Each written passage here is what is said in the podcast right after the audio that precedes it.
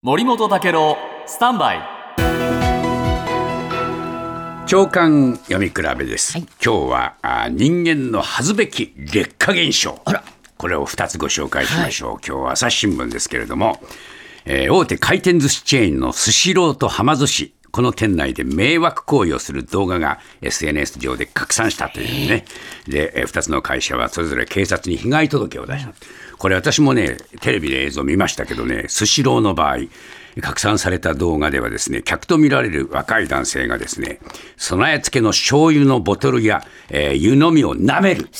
ね。そして指で唾液をつけて、えーこのおレーンを流れる寿司にその指をこすりつける。嫌ですね。ね。えー俺面白いでしょと言わんばかりなんだけれども、このやっているその気味の悪さは極まりますね、人間のもう品性の劣化の象徴のようなこれ映像でしたでこれスシローでもですねそれからはま寿司でもやった人たちこのはま寿司ではね勝手にわさびに、えーすうん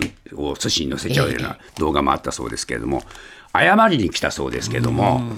認めないと言って、えー警察にちゃんと被害届出してると。当たり前だと思いますね。謝りゃ済むってもんじゃない。もう一つ毎日新聞の社説、えー欠席続けるガーシー氏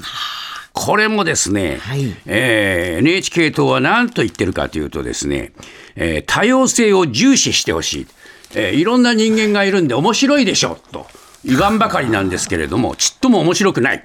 えーやっぱりねこれはね、えー国民の政治不信を一層これえー募らせることになると毎日新聞の社説も書いていますけれども、えー政治の劣化を象徴づけるようなこれ行為ですね。やっぱりこれはね、えー与野党を超えてこうした事態を防ぐ努力をきちんとしなきゃいけないですね。えーこんなことが許されていいのかというふうに思います。